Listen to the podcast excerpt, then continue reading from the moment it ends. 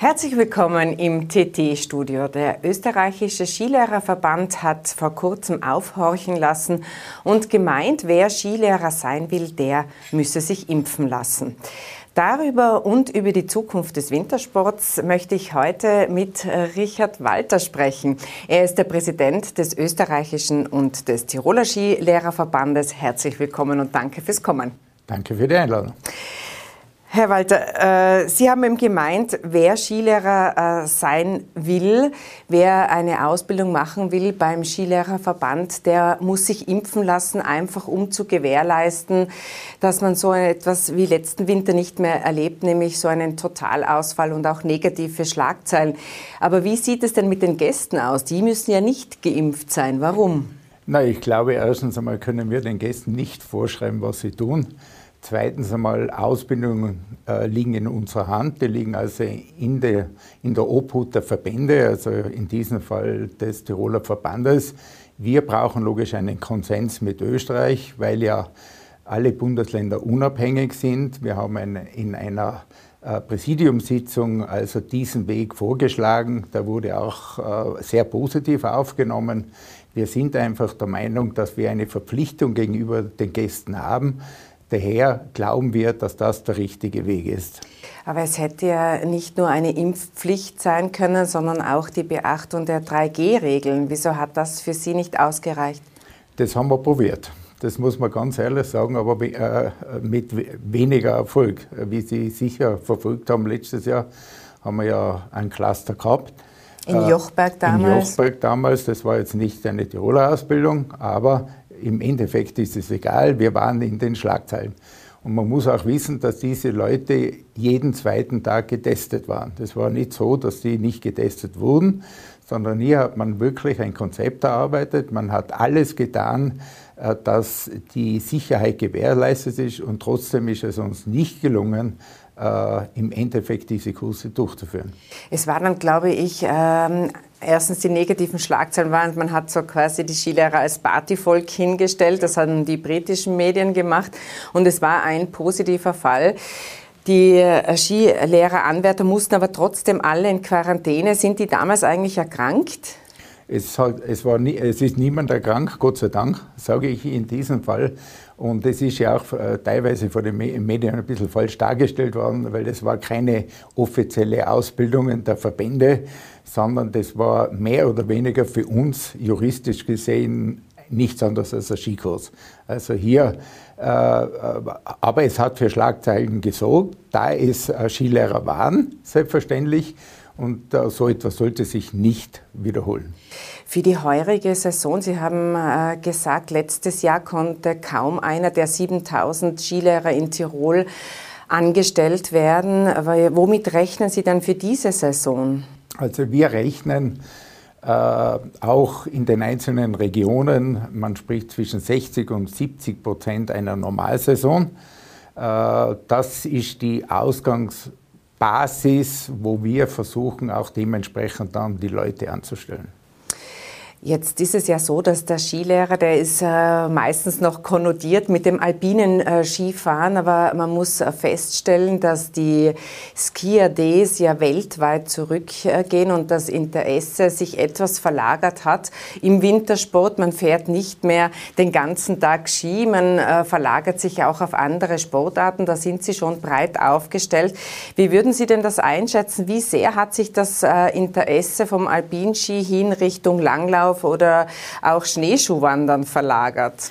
Na, Sie haben das richtig gesagt. Also wir haben schon vor vielen, vielen Jahren erkannt, äh, dass Skifahren alleine äh, zwar sehr, sehr schön ist, aber wir sprechen also von Schneesport und wir sprechen auch vom Wintersport. Äh, ich glaube, das ist ein ganz, ganz wesentlicher Faktor, weil die Facette des Wintersports ist ja wahnsinnig breit gefächert. Also wir reden äh, entweder vom Skifahren oder wir reden vom Tourengehen, wir reden vom Langlaufen, wir reden von Erlebniswelten in den Kinderskischulen, äh, wir reden vom Snowboarden. All diese Dinge machen ja diesen Wintersport so beliebt. Und nachdem wir auch wissen, dass jeder Mensch eigentlich verschieden ist. Da gibt es verschiedene Typen von Menschen. Also die Frauen tendieren ja sehr oft dahin, dass also Winter sehr äh, verbunden wird mit Kälte. Ähm, äh, hingegen hat auch hier die Skiindustrie sehr wohl reagiert und hat also auch das ganze Equipment, wie auch die Skischuhe, zum Beispiel die Skischuhe viel wärmer gemacht, die, äh, die Skier viel leichter gemacht. Und das sind ganz wesentliche Faktoren, wenn wir äh, äh, die, den Wintersport als Gesamtes sehen. Also jeder äh, ist irgendwie anders gelagert und jeder hat einfach die Chance, sich das auszusuchen, was für ihn einfach gut ist. Und ich glaube, das macht ja diesen Wintersport so interessant. Jetzt haben wir aber in Tirol ähm, fast jedes Jahr Gelüste von äh, Skigebietsbetreibern, die ihre Skigebiete erweitern wollen. Es sind äh, große Zusammenschlüsse, selbst am Gletscher ein großes Thema gewesen. Zumindest das Projekt ist ja ruhend gestellt, aber immer noch sozusagen in der Schublade.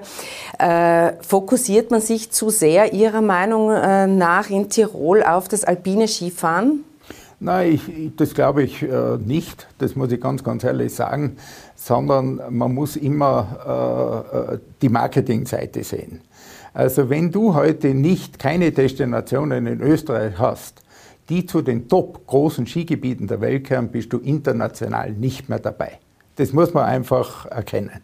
Also wenn du heute am Weltmarkt bist und wenn du heute in den USA oder egal, Australien, Südafrika, äh, einfach der internationale Markt sagt uns ganz einfach, dass Großraum-Skigebiete wahnsinnig gefragt sind und auch als erstes gebucht werden.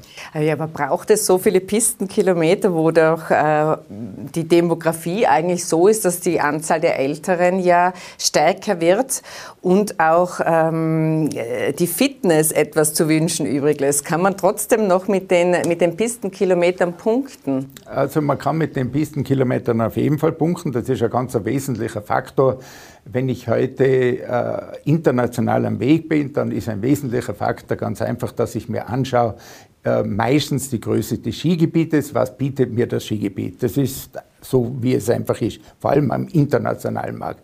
Was, äh, was die Jugend betrifft, muss man schon sagen, also wenn man sich die Kinderskischulen und so anschaut, gibt es da einen unheimlichen Boom, also gerade im Kinderbereich hat auch damit zu tun, dass ich einfach glaube, dass diese Entwicklung gerade in den Kinderskischulen in den letzten Jahren enorm war. Man hat Millionen und Abermillionen in Erlebniswelten geschaffen, in Förderbänder geschaffen. Also die Kinder von heute äh, gehen nicht mehr in eine normale Kinderskischule, sondern sie gehen einfach in eine Erlebniswelt. Äh, Erlebniswelt. Und ich glaube, das ist ein ganz, ganz wichtiger Faktor, dass man also diese Kinder und vor allem äh, die Jugendlichen äh, beim Skifahren oder beim Wintersport erhaltet. Wo wir aber ein Problem haben, ohne Zweifel, ist in den Großstädten. Dort ist ja der Zulauf äh, zum Skifahren, zum Wintersport nicht mehr äh, so groß. Dort ist er zurückgegangen. Äh, woran liegt das und kann man diesen Rückgang auch, auch noch aufhalten? Ich glaube, wir haben äh, grundsätzlich ein Problem und das äh, will jetzt nicht nur herunterbrechen auf Skifahren, sondern wir haben ein grundsätzliches Problem, dass wir viel zu wenig äh, uns darum kümmern, dass Kinder und Jugendliche sich wieder bewegen. Also ich sage das Beispiel immer, wenn wir heute so weit sein, dass äh, Kinder in der Maria-Theresien-Straße über ihre eigenen Füße stolpern, haben wir ein Grundsatzproblem. Also das heißt, äh, da bin ich nicht der Einzige, sondern wir propagieren das ja mittlerweile jeder schon, dass man also diese Sportstunde wieder einführt, dass sich Kinder wieder bewegen. Und ich glaube, nur Kinder, die sich bewegen, äh, gewinnen wir auch für den Skisport. Weil, weil ein Kind, was sich nicht bewegt und äh, im normalen Leben keinen Sport äh, macht, wird auch nicht auf die Idee kommen, Wintersport zu betreiben. Man hat auch in den Großstädten natürlich äh, äh, Nationen, die vielleicht keine Affinität auch zum Wintersport haben. Das muss man jetzt auch mal so sagen, oder? Also das sehe ich genauso wie Sie. Also äh, ich glaube, ich will jetzt, aber was ich äh, in Erinnerung habe, ich glaube, die Migration in, in Wien ist, liegt bei ca. 25 Prozent. Äh, dass da Nationen dabei sind, die keinen Bezug zum Wintersport haben, ich glaube, das wissen wir.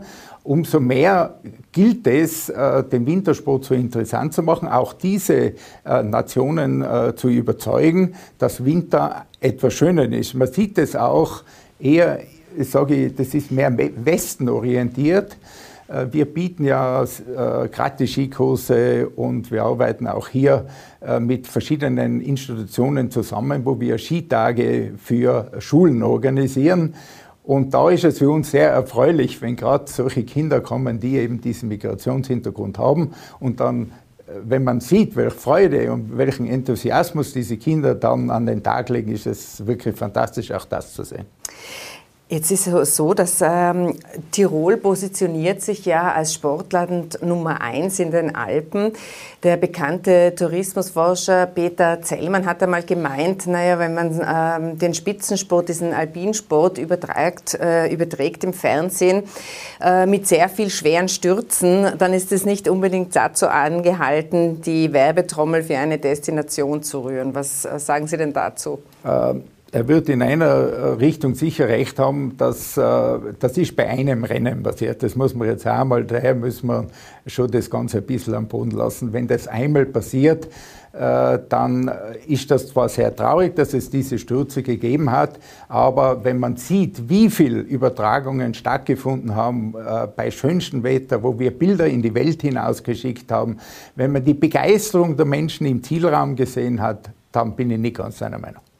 Bleiben wir noch kurz bei den TV-Übertragungen. Da muss man auch feststellen, dass äh, das zurückgegangen ist, die Übertragung, das Interesse am alpinen Skisport und die TV-Übertragungen in manchen Nationen sind ja sozusagen eingestellt und ähm, haben zumindest stark nachgelassen in unseren äh, Zielmärkten wie beispielsweise Deutschland oder auch der Schweiz, Italien also Norditalien.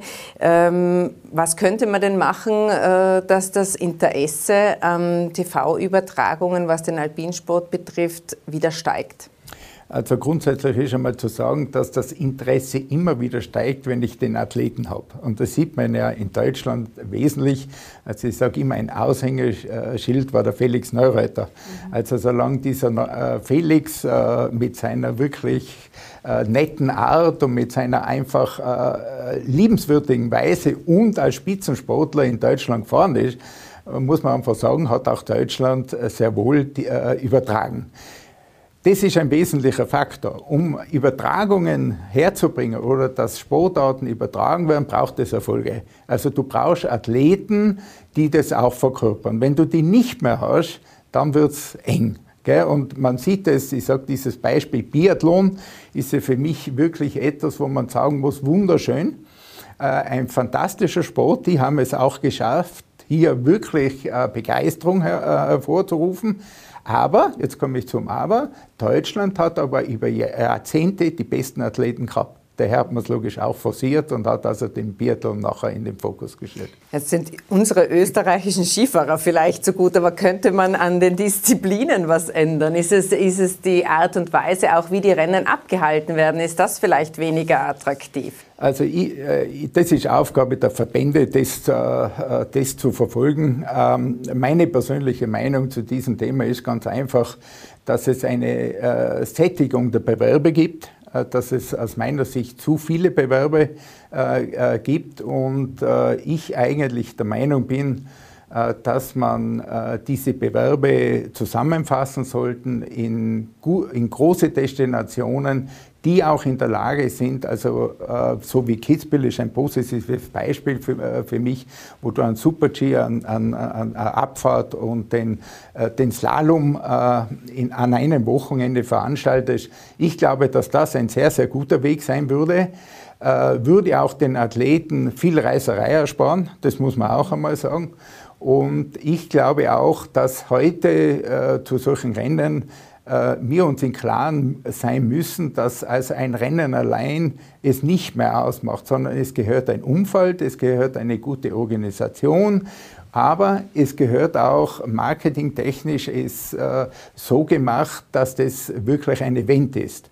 Und äh, das gesamte äh, Beispiel an Kitzbühel zeigt uns ja, dass das weltweit Erfolg hat. Also es braucht ein Rundumpaket sozusagen. Richtig. Vielen Dank für Ihren Besuch im Studio und Ihnen vielen Dank für die Aufmerksamkeit.